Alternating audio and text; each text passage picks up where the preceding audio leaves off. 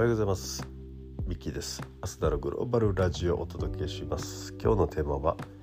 プレゼンは自信と本気でございます。えーと、プレゼンテーションのねお話はこれまでも何とかしましたけども今日はねえっ、ー、と少しそうですね最近のプレゼンテーションにまつわるエピソードの中で感じたことをもとにね、えー、プレゼンの極意はあえてシンプルに、えー、自信と本気ということで、えー、少しね整理をしてみましたのでそれをシェアしたいと思います。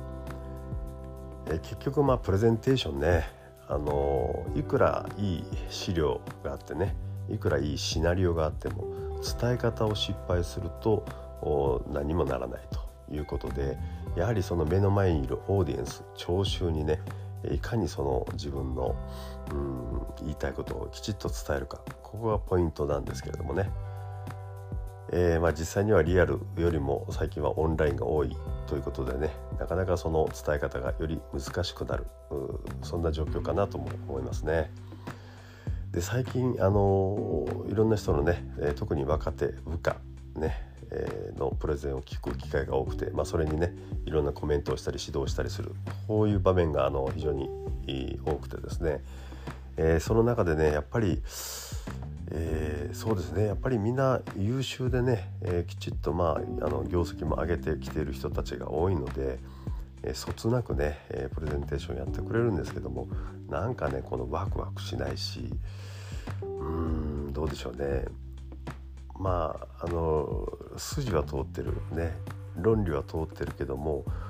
いろんなことがね当然プロジェクトとかこれからあのいろんなことやっていく上で問題が起きますので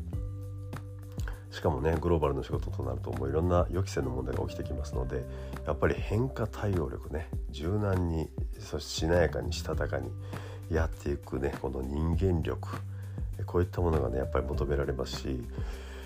えー、それはねやっぱりその人のプレゼンテーション声とか表情とか、まあ、いろんなあの、ね、全体からかあの醸し出す何て言うんでしょうねエネルギーとかね、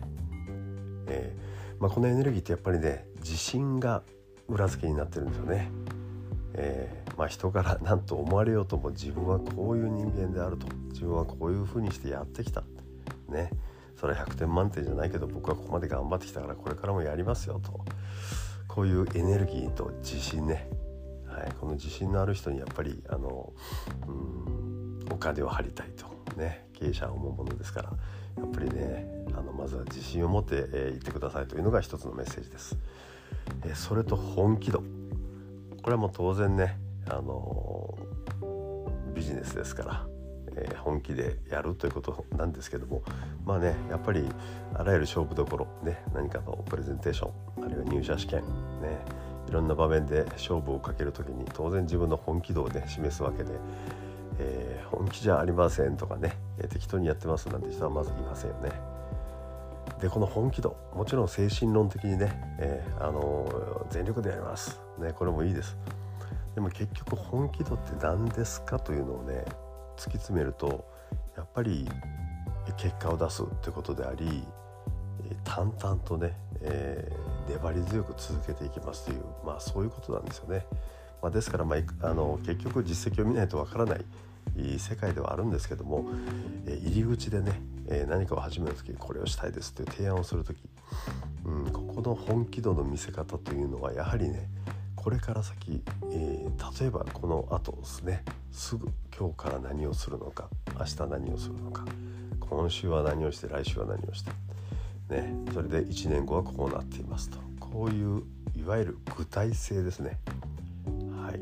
だからあえて乱暴かもしれませんがあえて申しますと本気度は具体性です。